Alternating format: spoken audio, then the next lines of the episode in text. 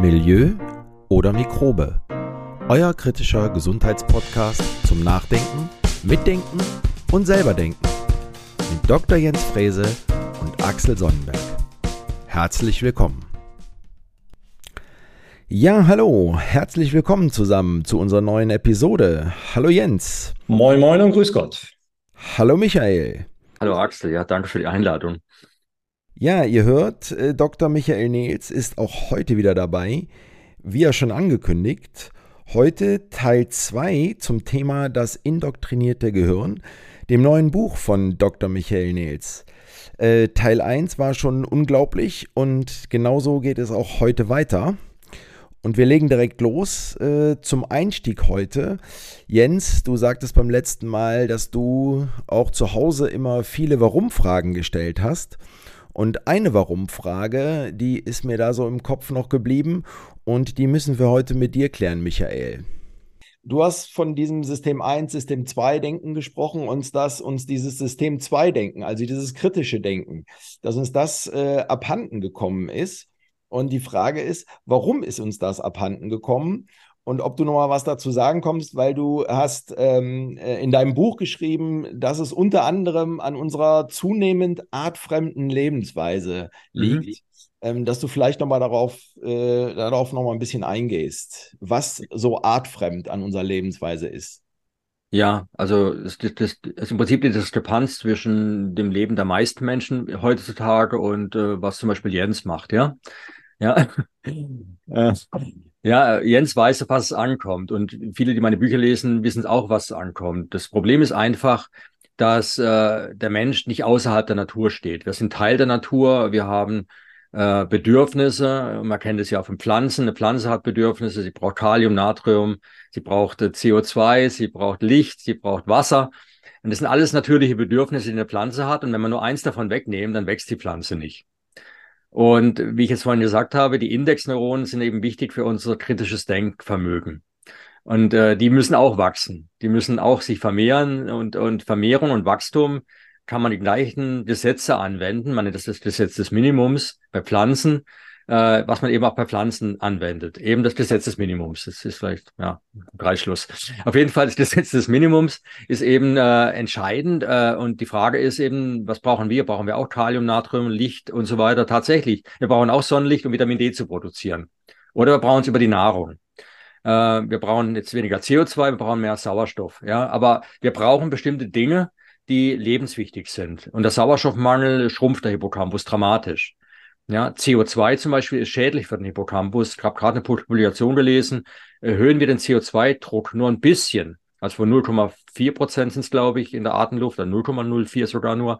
Äh, wenn wir das leicht erhöhen, äh, fangen die Indexneuronen an zu, äh, zu sterben und der Hippocampus schrumpft. Das hat man im Tierexperiment wunderbar nachgewiesen und die Konzentration zum Beispiel, die im Tierexperiment den Hippocampus schrumpfen und absterben lassen, die sind in etwa so hoch, wie man sie misst hinter der Maske. Das heißt, wir haben hier eine Situation, wo eine unnatürliche Lebensweise, es ist nicht natürlich, dass wir unsere Atemwege zumachen. Das ist absolut unnatürlich. Also das ist ein klassisches Beispiel für unnatürliche Lebensweise und die Konsequenz ist ein Schrumpfen des Hippocampus. Aber das ist, sagen wir, jetzt eine, eine, eine neuere Art der Unnatürlichkeit. Deswegen schreibe ich auch äh, im indoktrinierten Gehirn, die unnatürliche Lebensweise, die wir schon vor der Pandemie hatten, wenn man es überhaupt Pandemie nennen darf, also die Zahlen sind ja nicht so dramatisch, wie sie dargestellt werden. Aber unabhängig davon, 2000, bis 2019 war die Lebensweise schon extrem unnatürlich und äh, die wurde eben noch unnatürlicher. Um einen Hinweis zu geben, wie unnatürlich sie 2019 schon war, äh, ich habe vorhin gesagt, dass die mangelnde Indexneuronenproduktion zu einer geschwächten Resilienz führt, psychischen. Psychische äh, geschwächte Resilienz führt klinisch zur Depression äh, weil wir mit Problemen schlechter umgehen können und, äh, und keine ja, Widerstandskraft haben und eher, äh, eher dann eben eine Depression entwickeln. Das Interessante ist, im Sommer 2019 publiziert die WHO, Depression ist die führende Krankheit weltweit geworden. Ja. Das heißt, die, die psychische Resilienz sozusagen der gesamten Gesellschaft war noch nie so niedrig, also die gesamten Weltbevölkerung war noch nie so niedrig wie im Sommer 2019. Oder im Umkehrschluss, die Indexneuronenproduktion lag noch nie so brach wie im Sommer 2019. Und in der Zeit habe ich ja das erschöpfte Gehirn geschrieben. Und habe aber prognostiziert dann, ich war noch mitten im Schreiben 2020, das Buch kam ja im Frühjahr 2021 raus, aber ich war noch im Schreiben 2020 und sehe die ganzen Maßnahmen und sage, das wird jetzt noch schlimmer werden. Und tatsächlich, Ende 2021 kommt eine Publikation raus von dieser hohen Depressionsrate weltweit, der höchsten jemals gemessenen, hat sich die Depressionsrate nochmal verdreifacht. Alzheimer als eine hippocampale Demenz, also vom Hippocampus ausgehende Demenz, aufgrund einer mangelnden Indexneuronenproduktion über einen langen Zeitraum, weswegen es erst spät eintritt, hat sich um 30 Prozent erhöht von 2018, wo die letzte Messung war der Deutschen Alzheimer Gesellschaft, zu 2021.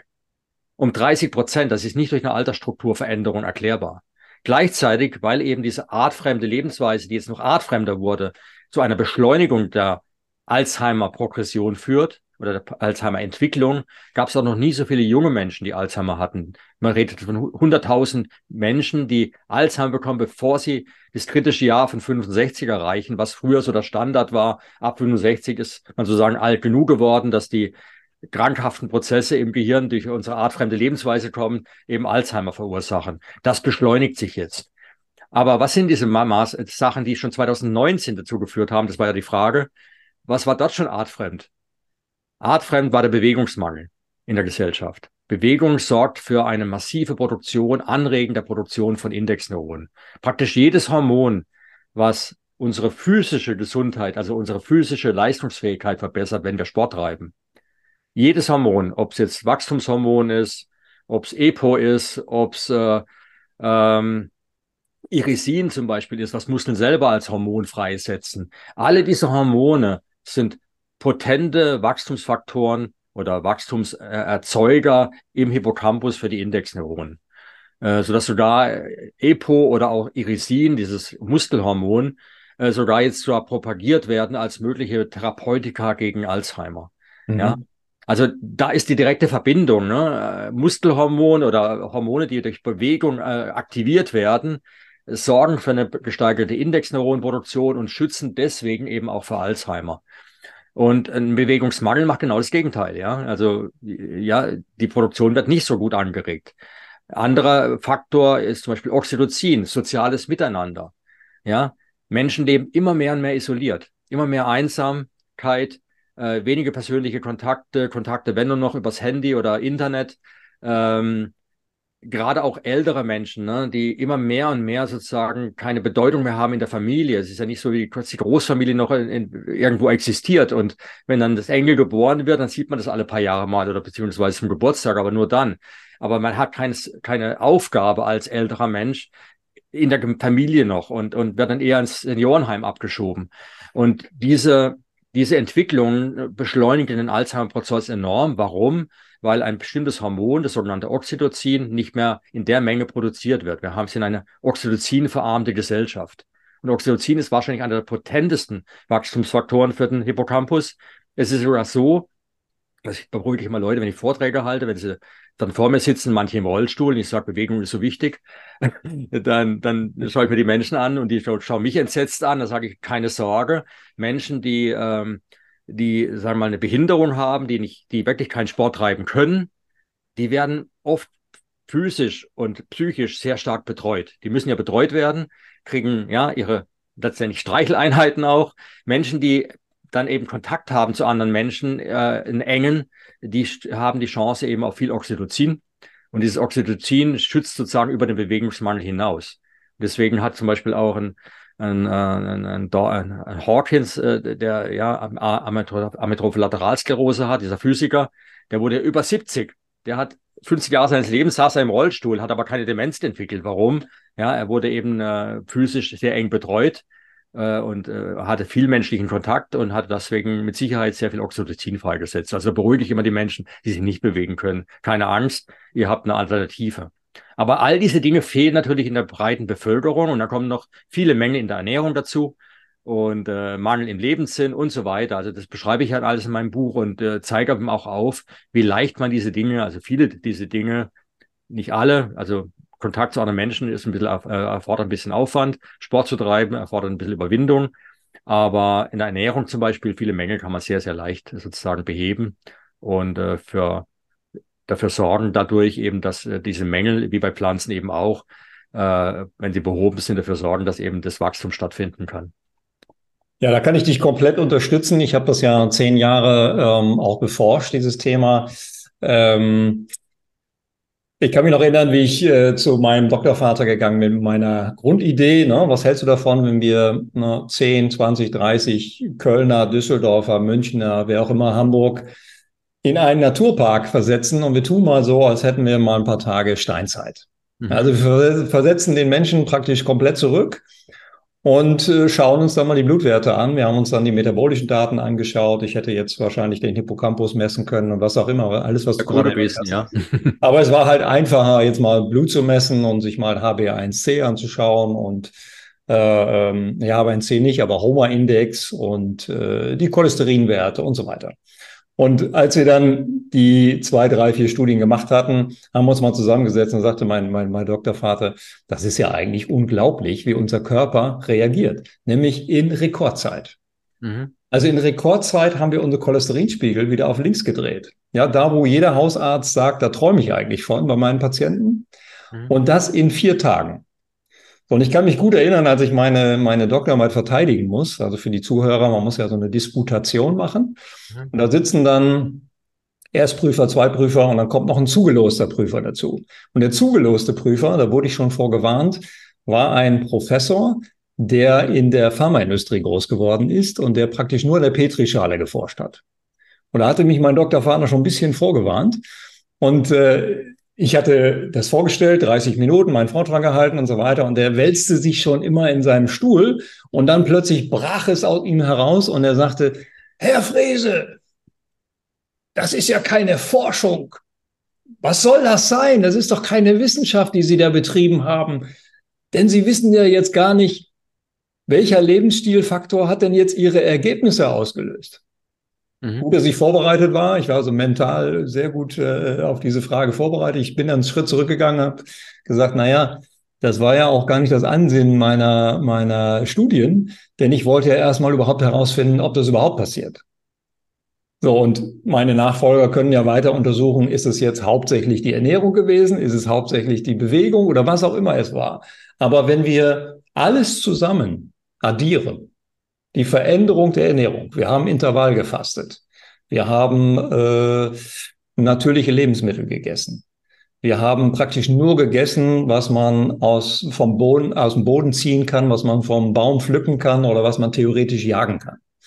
Ähm, wir haben 14, 15, 16 Kilometer sind wir gewandert jeden Tag.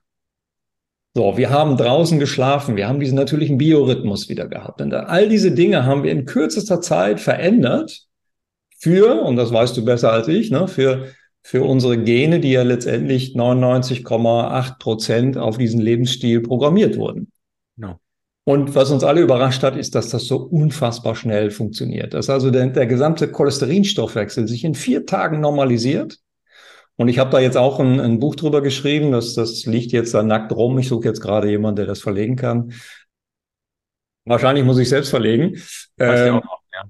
Einfach aus, äh, also die einfache Message ist, dass wir jetzt gar nicht so unglaublich viel tun müssen, um das zu verändern. Also wir müssen weder Axel Leistungssportler werden, noch müssen wir jetzt irgendwelche Ernährungsextreme ähm, anpeilen, sondern mit relativ einfachen Mitteln kann man gravierende Veränderungen auslösen. Das war die Erkenntnis. Absolut. Ich meine, was du ansprichst, ist das Gesetz des Minimums. Äh, und ich kann dir mit Sicherheit, was du, ist ja bewiesen in der Zwischenzeit, nimmst nur einen dieser Faktoren weg. Jeder einzelne kippt das System, weil das Minimum sozusagen nicht erfüllt wird. Ja. ja. Und es gibt kein Spurenelement, auf das wir verzichten können, kein, kein Vitamin, auf das wir verzichten können. Wir können eben nicht verzichten auf Schlaf. Deswegen auch meine Race Cross America Strategie damals, die war genau auf dieser äh, Annahme sozusagen, wenn ich das wegnehme, äh, kann mein Hippocampus sich nicht erholen, mein Immunsystem kann es nicht wieder äh, erholen. Die Gefahr, dass ich nicht ans Ziel erreiche, ist wesentlich höher, ähm, als wenn ich jetzt sozusagen schlafe und mich regeneriere und dann wieder etwas schneller Rad fahre, was ja nicht wesentlich schneller sein muss ja, weil die fahren ja dann nur noch im Schneckentempo, die Konkurrenz. Aber es war ein, ein, ein Leben im Zeitraffer und für mich auch ein wissenschaftlicher Beweis für die These. Und das hat so mein Leben verändert, dass ich eben auch, wie du auch mit diesem Experiment, ja, da, da sieht man plötzlich, was möglich ist, wenn man nur, sag mal, auf seinen Körper hört oder akzeptiert, dass der Körper bestimmte Bedürfnisse hat. Und die Frage von diesem Professor ist halt typisch aus der klinischen Forschung. Die wollen halt ein Medikament soll alles ändern. Also man gibt eine Sache, ändert man und das war's. Ja. Also Körper ist nicht äh, kontrollierbar oder manipulierbar auf sinnvolle Weise durch eine, eine einzige Veränderung. Wenn, wenn, wenn, ganz Beispiel, ein simples Beispiel, was jeder sofort kapiert. Wenn ich durch die Wüste wandere und finde keine Oase und bin kurz vorm Verdursten, dann, äh, dann ist das Gesetz des Minimums sozusagen erfordert jetzt Wasser. es ist so simpel as that, ja, also wirklich so simpel. Und dann kommt die Pharmaindustrie und sagt, naja, äh, ich kann dir aber auch ein Medikament gegen die Schmerzen geben, ja, und äh, die du jetzt hast und äh, ein Medikament für dies und für jenes und noch eine Salbe für die aufgeplatzte Lippen und was auch immer. Ich kann all diese Dinge tun. Ich kann die ganzen Symptome kann ich irgendwie kaschieren, aber am Verdursten werde ich nichts ändern. Um Wassermangel zu korrigieren, muss ich Wasser geben und kein Medikament. Sehr schönes Beispiel, ja. Ja, und das, das Beispiel gilt aber für alles. Wenn ich einen B12-Mangel habe, dann kann ich und dadurch einen Alzheimer entwickle, dann wird er nicht verschwinden, wenn ich ein Medikament nehme gegen Alzheimer. Ich muss den B12-Mangel korrigieren. Und das gleiche für Vitamin D oder für Omega-3-Fettsäuren oder was auch immer. Ne? Und mein Körper braucht auch Ketonkörper. Deswegen ist Intervallfasten natürlich und nicht eine extreme Lebensform, sondern die, die unser Körper eigentlich braucht, weil Ketonkörper sind so natürlich, das macht uns schon ein Baby vor, das schläft 20 Stunden und äh, die Haupternährung ist das Babyfett, was in Ketonkörper umgewandelt wird und eben nicht nur Energie fürs Gehirn äh, dem Kind bringt, sondern die Neurogenese aktiviert. Ketonkörper sind potente Aktivo Aktivier, äh, Aktivatoren der Neurogenese und gleichzeitig noch Aktivatoren der Autophagie. Äh, was bedeutet, dass äh, ja Sachen, die unseren Stoffwechsel stören, also Abfallprodukte eben abgebaut werden. Auch dafür gab es sogar einen Nobelpreis. Ja, äh, für etwas, was man bisher nur belächelt hat. Fasten sei ja sozusagen Blödsinn. Ja, äh, Schlacken gibt's nicht. Ja, natürlich gibt's die. Es gibt Proteinkomplexe und Mitochondrien, die nicht mehr funktionieren. Und das sind Schlacken, die müssen aus dem Körper entfernt werden. Und ähm, und da hilft eben auch das Fasten und andere Dinge auch. Äh, und das ist eben das, was, der, was, was unser Körper benötigt. Und deswegen ist diese Frage von diesem Professor zwar aus seiner Lebenswelt, ja, klingt vernünftig, aber sie ist, hat nichts mit der realen Lebenswelt zu tun. Jetzt wissen wir beide das, ja, oder wir drei wissen das. Ähm, die Welt driftet aber eigentlich in eine komplett andere Richtung. Mhm. Ja, wenn man sich jetzt mal die, die Durchschnittsmedikamenteneinnahme äh, von Senioren in Seniorenheimen anschaut, ja, dann, dann wissen wir, wo, wo die Reise praktisch hingeht. Ähm, ich beobachte das jetzt seit 23 Jahren, seitdem ich Seminare gebe und Dinge hinterfrage, ähm, dass es immer mehr in diese Richtung geht. Also mal ein einfaches Beispiel hatten wir, glaube ich, in einem der letzten Podcasts auch Entzündungshemmung. Das ist ja so dumm wie nur was. Eine Entzündung zu hemmen macht überhaupt keinen Sinn. Eine Entzündung ist ja der erste Teil der Heilungsphase. Und äh, deswegen, das Wort hat sich aber so eingebrannt, so indoktriniert praktisch, ja, dass wir, wenn wir an der Apotheke am Schaufenster vorbeilaufen, die Entzündungshemmung dann, wenn wir Schmerzen haben, als etwas Positives wahrnehmen. Ja? Da haben mhm. sich zwei Nervenzellen verbunden. Die sind dann eben so ein Stück weit manipuliert worden, indoktriniert worden. Und äh, das hat sich dann praktisch durch die ganze Gesellschaft, durch diese, durch diese Werbe, ähm, ähm, Manipulationen, die dann praktisch zur besten Sendezeit immer laufen, ja, dann wenn meine Mutter zum Beispiel vorm Fernsehen sitzt, hm. dann sich auch eben festnageln. Ne? Wir haben gerade kurz das, den Begriff Neuromarketing erwähnt. Also irgendwann fange ich ja auch an, das zu glauben, dass Entzündungshemmer oder Entzündungshemmung etwas physiologisch Sinnvolles wäre. Ja, absolut. Ich meine, noch, noch krasser.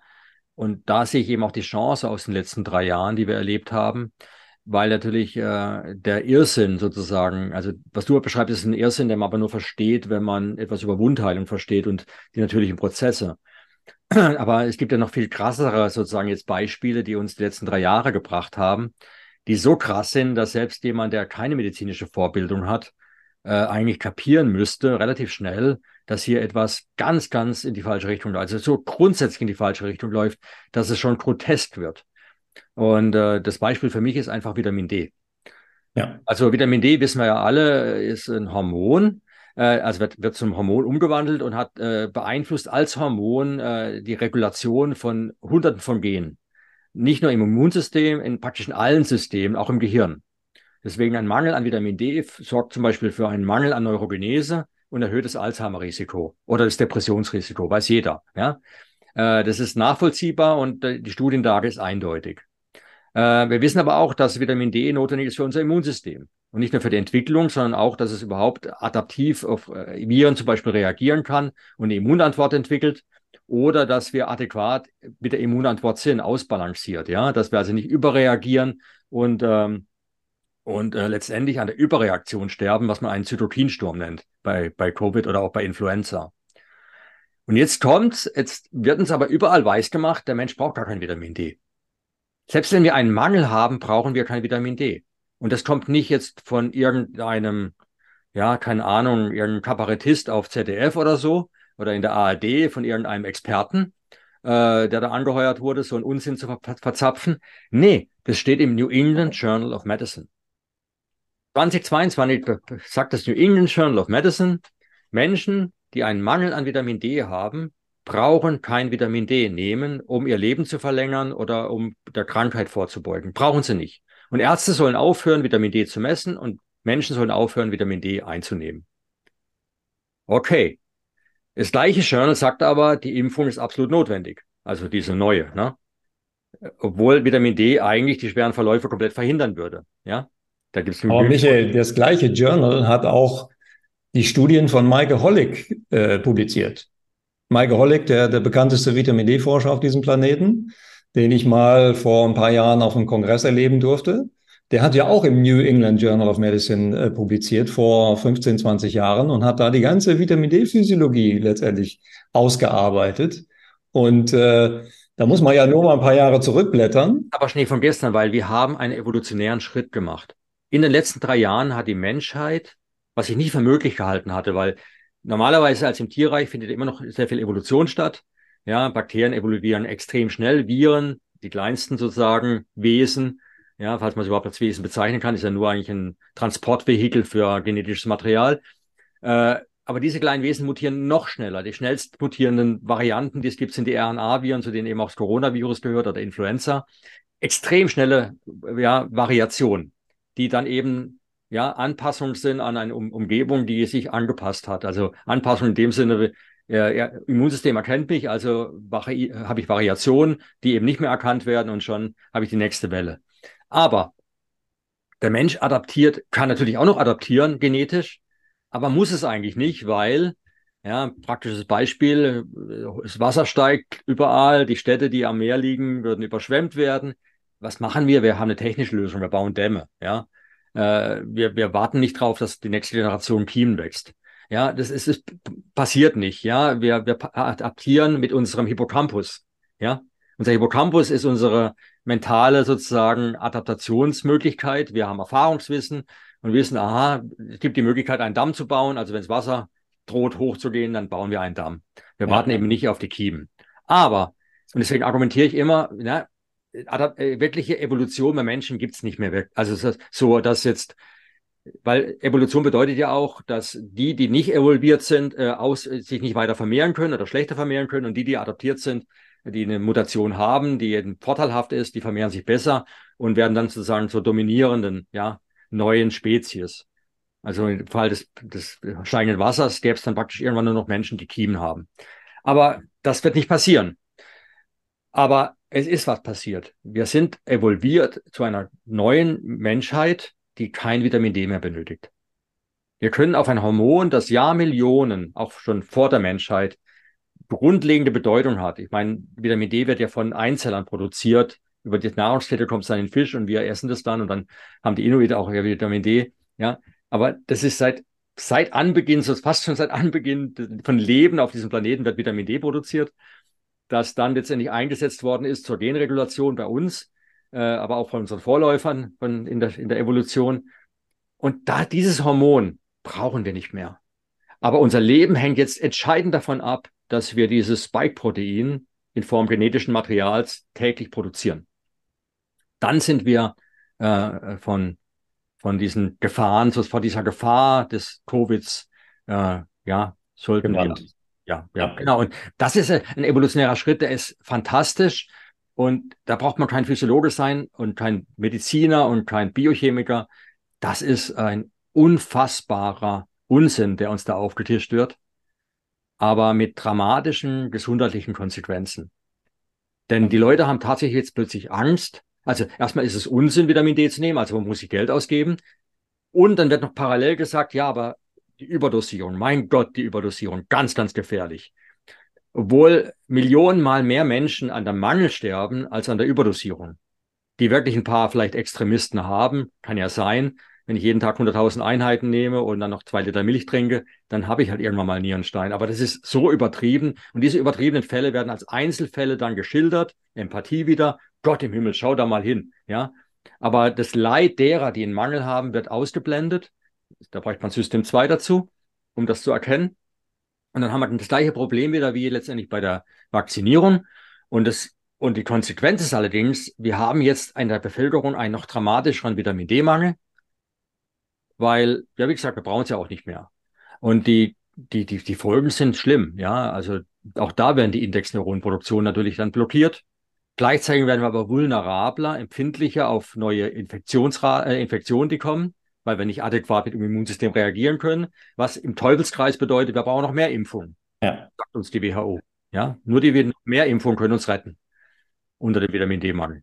Michael, ich hatte ja vorhin den äh, Michael Hollick erwähnt, den du natürlich auch gut kennst und auch seine Publikation kennst. Und äh, Michael Hollick hat ja was gemacht 2020. Der hat sich, äh, und das wird jeder Zuhörer erinnern, da gab es ja diese Bilder aus New York ja, es gab die erst aus Italien, dann gab es sie aus New York. Und er hat sich die, die New Yorker Daten besorgt und hat die korreliert mit Vitamin D.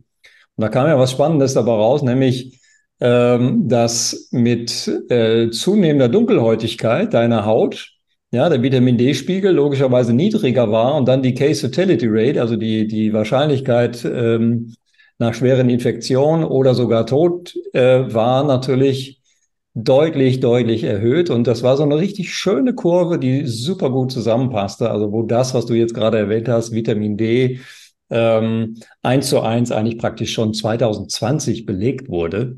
Das wurde ähm, sehr früh belegt. Da gab es ja auch eine Studie vom, äh, von der Uni Heidelberg. Äh, ja. Äh, die haben gezeigt, dass wenn der Vitamin D-Spiegel unter 30 Nanomol pro Liter fällt, gegenüber Werten über 30 Nanomol, also die haben wirklich eine Grenze gezogen, also auch denn die 29er waren drunter und die 31er drüber. Also es war keine scharfe Grenze. Man hätte auch sagen können, die, die über 100 sind, gegenüber denen, die unter 30 sind, um dann ein bisschen mehr ja, Platz zu schaffen dazwischen. Aber selbst wenn man nur unter 30 gegenüber über 30 vergleicht, war die Wahrscheinlichkeit, an Covid zu sterben, um 18, Faktor 18 erhöht. Ja. Was das Deutsche Krebsforschungszentrum dann nochmal zu einer genaueren Analyse sozusagen veranlasste. Und die haben dann auch peer-reviewed publiziert, äh, dass neun von zehn Covid-Toten sozusagen zu verhindern wären, würden wir nur den Vitamin D-Spiegel anheben. Und das war schon im November, glaube ich, also, oder Oktober 2020 publiziert. Also ja. im Herbst 2020 war das schon bekannt, äh, hat niemand darauf reagiert. Im Gegenteil, ARD, ZDF und wie sie alle heißen, haben sogar äh, sich höhnisch lustig gemacht über jeden, der Vitamin D nimmt, dass es totaler Unsinn sei und dass es überhaupt nichts bringen würde. Und das hat mich schon massiv erschreckt. Das war dann auch der Zeitpunkt, wo ich äh, äh, aufgehört habe, diese Dinge überhaupt noch anzuschauen, weil ich gemerkt habe, die haben nicht unsere Gesundheit im Sinn. Und dann gab es eine Studie, eine Metastudie von deutschen Forschern von dreien. Und die haben dann auch peer-reviewed publiziert über eine Metastudie, die zeigt, dass bei 125 Nanomol, äh, was äh, dem Level von Vitamin D spricht, wie man zum Beispiel bei Maasai, also Wildvölkern, misst, also was sozusagen als natürlich zu betrachten wäre, äh, bei diesem Level von 125 Nanomol pro Liter, äh, dass bei dem Wert die Wahrscheinlichkeit an Covid zu sterben auf Null sinkt. Und das hat auch niemand interessiert. Und es gibt auch sehr schöne Studien, die die Kausalität eindeutig belegen. Also wenn Menschen ins Krankenhaus müssen mit Covid-Symptomen, also so krank sind, dass sie nicht mehr zu Hause sein können, und man gibt ihnen dann Vitamin D Pro-Hormon. Das ist also, man wartet nicht, bis die Leber aus dem Vitamin D das Vitamin D Pro-Hormon gemacht hat, das dann in den Zellen dann zu Vitamin D-Hormon umgewandelt wird, weil dieser Umwandlungsschritt braucht ein paar Tage. Haben Menschen natürlich nicht, wenn sie schon mit schweren Symptomen ins Krankenhaus müssen. Die haben keine paar Tage zur Zeit zu warten, bis es die Leber ihre Arbeit getan hat. Möglicherweise ja. noch verlangsamt, weil man eben krank ist. Und dann gleichzeitig noch einen hohen Verbrauch durch die Krankheit, weil eine starke Entzündung verbraucht ja Vitamin D. Also vor allem das Hormon. Also wir haben einen starken Abbau von Vitamin D, gleichzeitig eine, eine langsame Umwandlungsrate äh, keine Zeit zu verlieren. Man musste Vitamin D-Spiegel, was ja Vitamin D-Prohormon eigentlich ist, schnell anheben. Das hat man gemacht. Und die Wahrscheinlichkeit, dass jemand auf Intensivstation musste, war gleich null. Und niemand ist gestorben von denen, die das Vitamin D-Prohormon bekommen haben.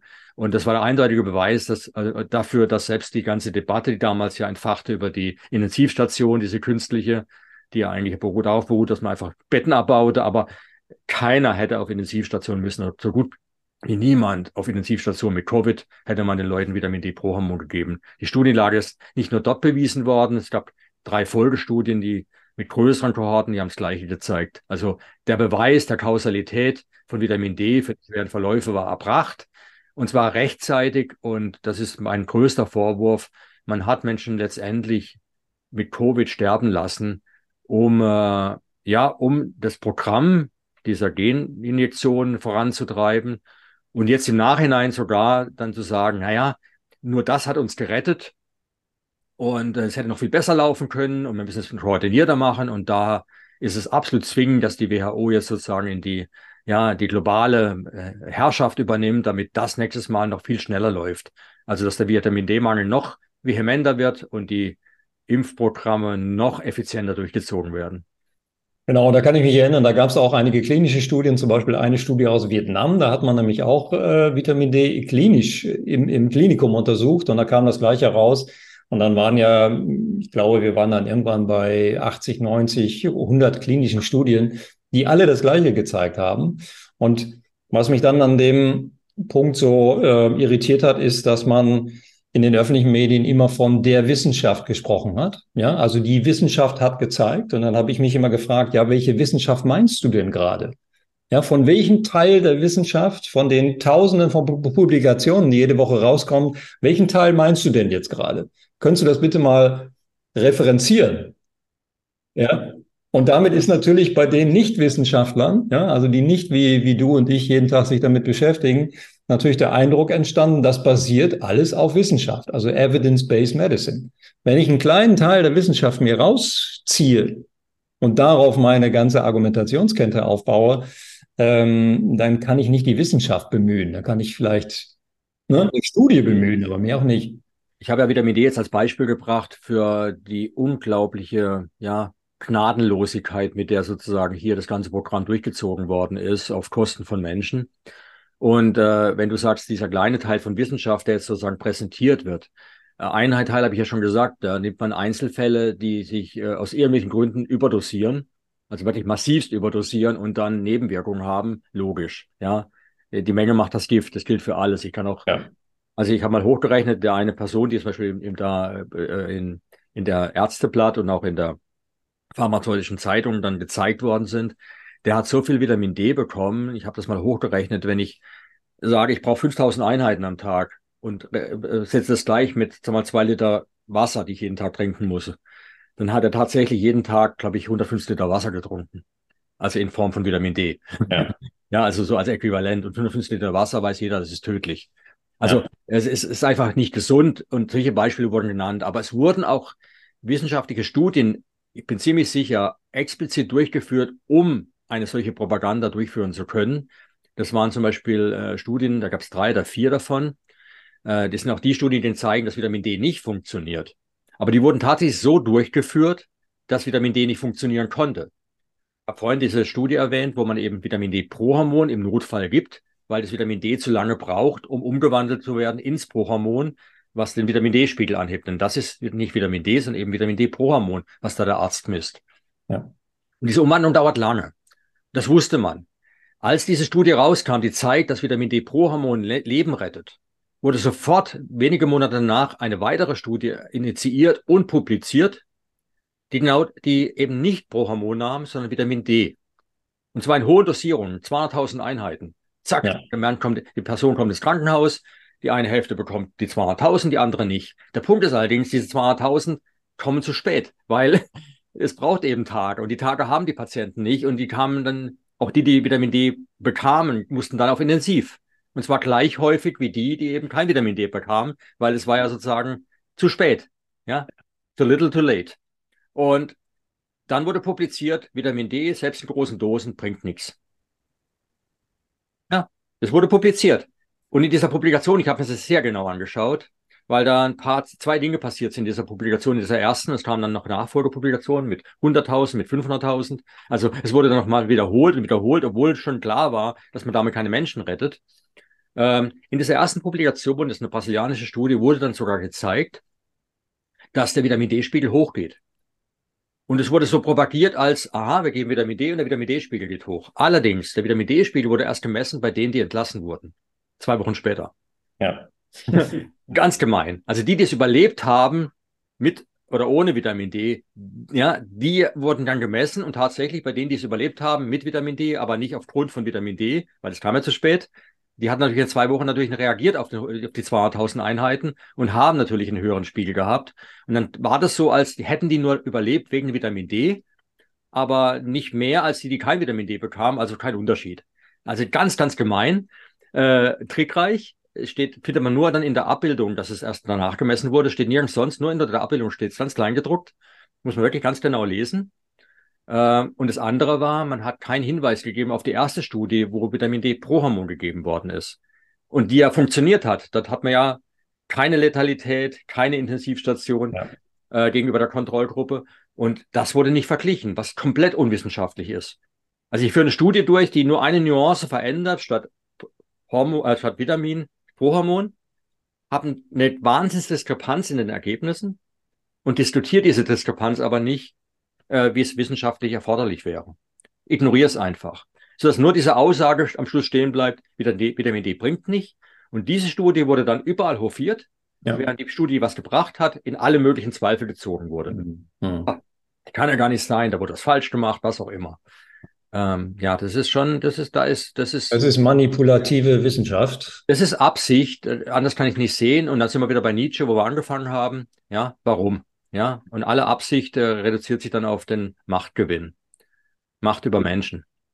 Ja, ich sage meinen Seminarteilnehmern immer, Glauben ist Kirche und Wissen ist erkläre, wofür wir Vitamin D brauchen. Und wenn man äh, die, die, die, den Schutzfilm des Menschen, die Schleimhaut, ja, wenn man sich die mal anschaut und äh, sich die Physiologie der Schleimhaut genauer unter die Lupe nimmt und jetzt den Faktor Vitamin D dazu nimmt, dann, dann, dann weiß natürlich jeder, der sich damit beschäftigt, dass Vitamin D jetzt gebraucht wird im Infektionsfall. Und da, du hast es gesagt, wenn ich jetzt etwas einnehme, kommt es zu spät. Die Leute ja. sind ja immer nur dann erst auf dem Gesundheitstrip, wenn die Krankheit schon da ist. Mhm. Ja, wir müssen ja eigentlich Prävention betreiben. Wir müssen unseren Vitamin D-Pool früher auffüllen. Wir müssen den Omega-3-Pool auffüllen. Auch, auch Omega-3, da ist ja das Gleiche passiert. Auch das hat man ja diskreditiert, weil man hat einfach den Großteil der Studien, die unter ein Gramm Omega-3-Supplementierung hat man genommen, hat man die gepoolt und hat gesagt, ja, Omega-3 bringt nichts, hat keinen Effekt. Mhm. So, aber Clemens von Schacki hat dann gezeigt, ja, wenn wir jetzt alle Studien nehmen, die über zwei Gramm gemacht werden, dann haben wir plötzlich Signifikanzen. Mhm, absolut. Ja, und das ist ja manipulativ. Das ist, äh, ja, das ist wirklich manipulativ und die Manipulation äh, muss eine Absicht verfolgen. Das ist nicht zufällig. Vor allem nicht in dieser Gehäuftheit, wie wir es eben beobachten. Äh, man hat wirklich äh, das Gefühl, die Absicht ist, Menschen krank zu machen, Menschen abhängig zu machen von pharmazeutischen Mitteln, die ihnen aber letztendlich nicht das Leben verbessern oder sie vom, vom, vor Krankheit und Tod schützen, sondern sie einfach nur abhängig machen von diesen Medikamenten. Und wie gesagt, ich glaube, in diesen Absichten, klar, steht natürlich der Geldgewinn, der finanzielle Vorteil. Ja, da wird viel Geld damit gemacht. Aber Geld bedeutet auch Macht und auch äh, die Ohnmächtigkeit, weil eben nicht nur das Immunsystem in dem Fall bei Vitamin D eben geschädigt wird, sondern eben durch die ganzen Maßnahmen und Vitamin D eben auch äh, das hippocampale Gedächtnis, die Neurogenese. Und damit habe ich auch Macht über die Menschen, weil ich ihr mentales Immunsystem zerstöre. Also nicht nur das, Körperli äh, das Körperliche, was äh, Antikörper produziert, sondern auch das, äh, das makroskopische Immunsystem fürs Mentale. Äh, weil man muss ja ganz klar sagen, das wissen die wenigsten Menschen, aber es ist, glaube ich, wichtig, dass wir das uns klar machen.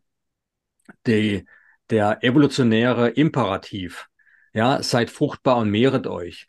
Ja, also die, der Auftrag, den wir so dann von der Evolution haben, dafür zu sorgen, dass unsere Gene weitergegeben äh, werden und den alle unsere Vorfahren ja beherzigt haben, sonst würden wir heute nicht hier sitzen. Ja, also wenn irgendjemand in unserer langen Kette bis zum ersten Einzeller gesagt hätte, nee, mache ich nicht mit, äh, dann würden wir heute nicht hier sitzen. Und ähm, dieser Imperativ, seid fruchtbar und mehret euch, hat ja eine Voraussetzung und die ist, dass man überlebt. Man muss erstmal alt genug werden, dass man sich, äh, dass man fruchtbar ist und sich vermehren kann. Und das gilt für alle Lebewesen. Und das Überleben äh, in einer Welt, die natürlich auch äh, Spezies hat, die auch überleben wollen, also in diesem Konkurrenzkampf, müssen wir uns behaupten. Und da gibt's äh, Mikroorganismen, die uns schädigen können und Makroorganismen. Und für die Mikroorganismen haben wir unser adaptives und äh, angeborenes Immunsystem. Das ist das körperliche Immunsystem, nenne ich das mal, um es zu unterscheiden von dem mentalen. Und das mentale ist für die Makroorganismen. Also wenn mir ein Makroorganismus schaden will, sei es ein gefährliches Tier oder ein Zweibeiner, ja, äh, namens Homo sapiens, wenn der uns schaden will, dann haben wir unser mentales Immunsystem, um uns davor zu schützen. Äh, und das beruht im Wesentlichen auf unser autobiografischen Gedächtnis. Und das funktioniert nur, wenn wir Indexneuronen produzieren. Ergo, wenn ich äh, das mentale Immunsystem, die Abwehrkraft der Gesellschaft schwächen will, dann muss ich einfach nur die Indexneuronenproduktion lahmlegen. Und das geschieht momentan. Das ist die Botschaft vom indoktrinierten Gehirn. Und das ist letztendlich aber auch das, was, äh, wo, die, wo die Möglichkeit besteht, mit dieser Erkenntnis eine Gegenwehr zu entwickeln. Ja, wie kann ich mich schützen? Und äh, erste Schutzmaßnahme ist ganz klar. ich muss die Indexneuronenproduktion für mich selbst in den Griff kriegen, dass die angeregt bleibt und produktiv bleibt. Das ist recht einfach. Da haben wir drüber gesprochen. Gesetz des Minimums. Was ist notwendig? Und dann äh, ist ganz wichtig natürlich, dass die Gesellschaft als, als solche äh, wieder Mehrheiten bildet, die äh, denken kann. Und das heißt, wir müssen die, die anfangen, die noch denken können, müssen die anderen dazu zu bewegen, ja, ihr Denkprogramm wieder einzuschalten. Und auch wenn es mühsam ist und an, es gibt diesen Randbereich, es gibt, es gibt Menschen noch, die offen sind, äh, auch wenn ihre Indexneuronenproduktion noch nicht, nicht mehr optimal ist. Aber es gibt Menschen, die noch offen sind und ich glaube, wir können noch Mehrheiten erreichen. Das ist sozusagen die Botschaft eines Pessimisten, der die Hoffnung nicht aufgeben will. Selber denken ja, ist ja Teil unseres Mottos und äh, wir haben ja nicht umsonst diesen Podcast Mikrobe und Milieu genannt, Axel. Wir haben mal lange drüber gebrütet, wie wir ihn nennen. Und ich will noch mal ein kurzes Zitat äh, reinschmeißen, vielleicht jetzt zum, zum, zum Abschluss, um nochmal politisch zu werden.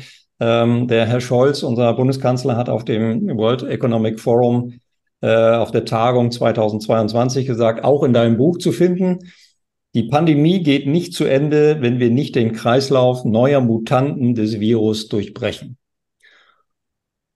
Und da kann man jetzt drüber lachen, weinen oder man kann sich Fragen stellen und sagen, warum ist unsere Politik so fehlinformiert? Ist sie inkompetent? Äh, weiß sie eigentlich gar nicht, worum es geht? Ähm, wie würdest du das einschätzen? Naja, ich, wie gesagt, äh, was das Buch, glaube ich, auch jetzt momentan so elektris also elektrisierend macht, ist, dass es eine Erklärung findet, auch für solche absurden Aussagen, weil äh, die sind Teil sozusagen des Systems. Also ich, äh, ich, deswegen gefällt mir mein Buch selbst ganz gut, weil ich zum ersten Mal für mich selbst eine Erklärung für all diese irrsinnigen Sachen äh, äh, äh habe. Äh, und das geht auch wieder auf den Hippocampus zurück. Der Hippocampus, haben wir ja vorhin gesagt, lernt nur Dinge, die neu sind. Die müssen mit einer gewissen Angstbotschaft kommen oder mit gewissen Sorge oder es muss interessant sein auf jeden Fall, also bemerkenswert, ja. Und solche Aussagen sind ja bemerkenswert und äh, sie müssen variieren. Und äh, diese Botschaft äh, wird dann auch von Indexneuronen übernommen. Auch wenn keine da sind, machen, überschreiben die. Und das Überschreiben be äh, bedingt sozusagen, also das Überschreiben funktioniert nur, wenn ich ständig solche Botschaften bringe, die mich ir die irgendwie bemerkenswert sind. Das ist eine. Das heißt, dass wir das in den Köpfen hängen bleiben. Und gleichzeitig, obwohl es absurd ist, weil wir können Viren nicht hindern zu mutieren. Ja, das geht nicht. Es ist unmöglich. Ja, es ist absolut unmöglich. Aber was es etabliert ist, die Information jetzt, aha, wir haben es jetzt hier mit einem Dauerproblem zu tun. Ein Perma-Problem, eine Perma-Pandemie.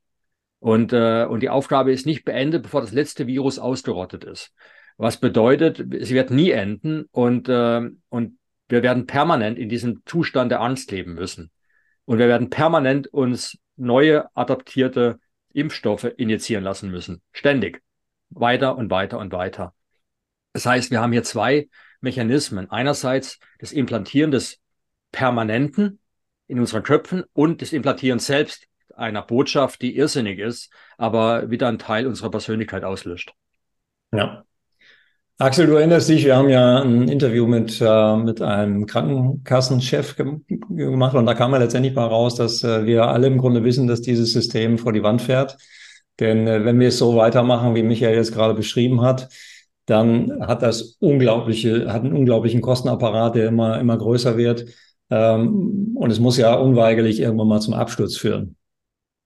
Ja, das ist richtig. Da, äh, muss es. Also, weil, weil es geht nicht weiter, die Schraube können wir nicht weiter drehen. Ne? Ja, also wir laufen in eine enorme Inflationsrate rein und äh, das sehen wir ja schon. Ne? Das Geld wird entwertet. Äh, jetzt kommen dann die ganzen Abgaben noch. Wir müssen ja sozusagen die ganzen Impfschäden auch irgendwo bezahlen. Dafür ist ein Gesetzentwurf entwickelt worden. Interessanterweise mit viel Wissen, Vorhersagekraft zwei Wochen, bevor das erste Virus in Wuhan entdeckt wurde, das äh, da aus dem Labor gekrochen kam.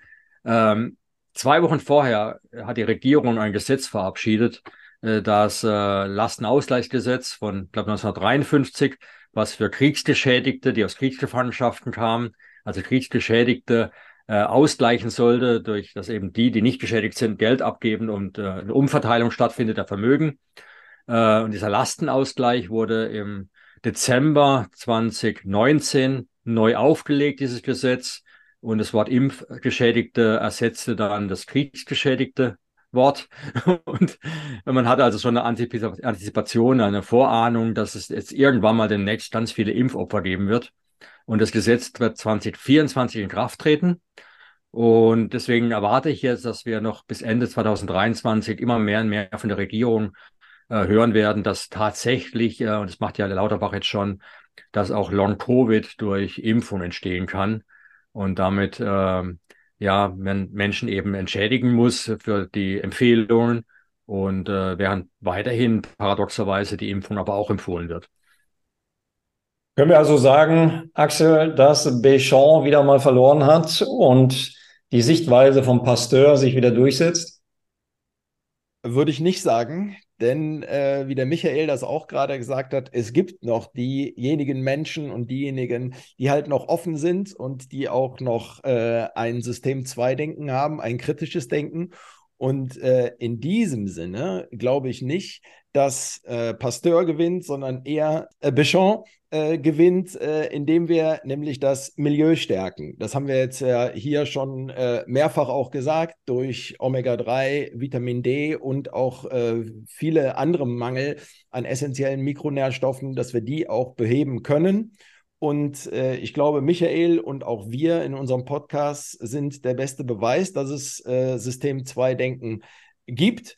Und äh, in diesem Sinne blicken wir einfach nach vorne, dass wir halt die Menschen weiterhin aufklären und mit den Menschen zusammenkommen und äh, unsere Denkweisen, dieses kritische Denken weiterhin äh, aufrechterhalten. Und Michael, da hätte ich eine abschließende Frage. Was würdest du denn sagen, wie können wir diese Umprogrammierung des Gehirns, dieses, äh, ich würde jetzt aus dem, aus dem Psychologischen sagen, dieses Reframing, was auch zum Teil äh, stattgefunden hat, wie können wir uns dazu dafür schützen, dass, äh, dass wir dieses ähm, System 2 Denken uns erhalten, dass wir Fragen stellen. Ich habe damals schon in der Sesamstraße gelernt, ne, wer nicht fragt, bleibt dumm, ähm, dass wir uns dieses kindliche äh, Neugierverhalten äh, erhalten und immer wieder Dinge hinterfragen, weil das ist ja die ureigenste Keimzelle eigentlich der Wissenschaft, Dinge zu hinterfragen. Ja, aber wir leben ja aktuell faktisch nur noch in Narrativen und äh, die ja wissenschaftlich teilweise eben nicht begründet sind. Ja, die natürliche Neugier ist ja das, das Mittel zum Zweck sozusagen äh, für das Überleben des Menschen, ja, weil unser Erfahrungswissen ist ja unsere mentale unser mentales Immunsystem und äh, wir können keine Erfahrung sammeln, wenn wir nicht neugierig sind. Also das ist relativ klar. Also und, und deswegen ist ja die Indexneuronenproduktion ja, der Schalthebel sozusagen für die, die, wie ich sie die Formel gegen Indoktrination nenne, wie ich sie im Buch beschreibe, auf was es ankommt. Und diese Formel, die umzusetzen, das ist, glaube ich, jetzt der erste Schritt für jeden. Und, äh, und ich habe auch Hoffnung und ich bin ziemlich sicher, ja, dass äh, alle, die jetzt hier zuhören, zumindest schon mal System 2 Denker sind. Und deren Aufgabe ist es eigentlich jetzt, dieses Video hoffentlich zu teilen, äh, mit anderen. Und äh, wenn es auch nicht jeder das geteilt bekommt, also mitgeteilt, mitgeteilt bekommt durchs Teilen, dass dieses Video existiert, so mancher wird sich halt anhören und ja, anfangen doch nachzugrübeln und äh, dann haben wir schon vielleicht wieder den nächsten gewonnen. Und deswegen, ähm, ja, das ist dann der zweite Schritt. Erstmal seine eigenen Indexneuronenproduktion anzuregen. Und die Zuhörer, die haben eine angeregt, sonst wären sie heute nicht hier vor allem nicht bis jetzt da dabei geblieben. Und die müssen jetzt äh, nicht nur die Indexneuronen zum Teilen bringen, sondern auch diese Information. Ja, vielen Dank äh, an euch beide erstmal. Michael, vielen, vielen herzlichen Dank an dich, äh, dass du heute unser Gast warst. Es war äh, eine wundervolle Zeit. Wir haben äh, tolle Gespräche gehabt und ganz, ganz viel gelernt. Und zum Abschluss kann man sagen, jeder muss, jeder muss dein Buch lesen, damit wir alle wieder mehr in das System 2-Denken kommen. Vielen Dank an dich, vielen Dank, Jens. Und vielen Dank an die Zuhörerinnen und Zuhörer. Tschüss, auf Wiedersehen, bis zum nächsten Mal. Bye, bye. Ciao. Tschüss. Das war Milieu oder Mikrobe, euer kritischer Gesundheitspodcast. Vielen Dank und bis zum nächsten Mal.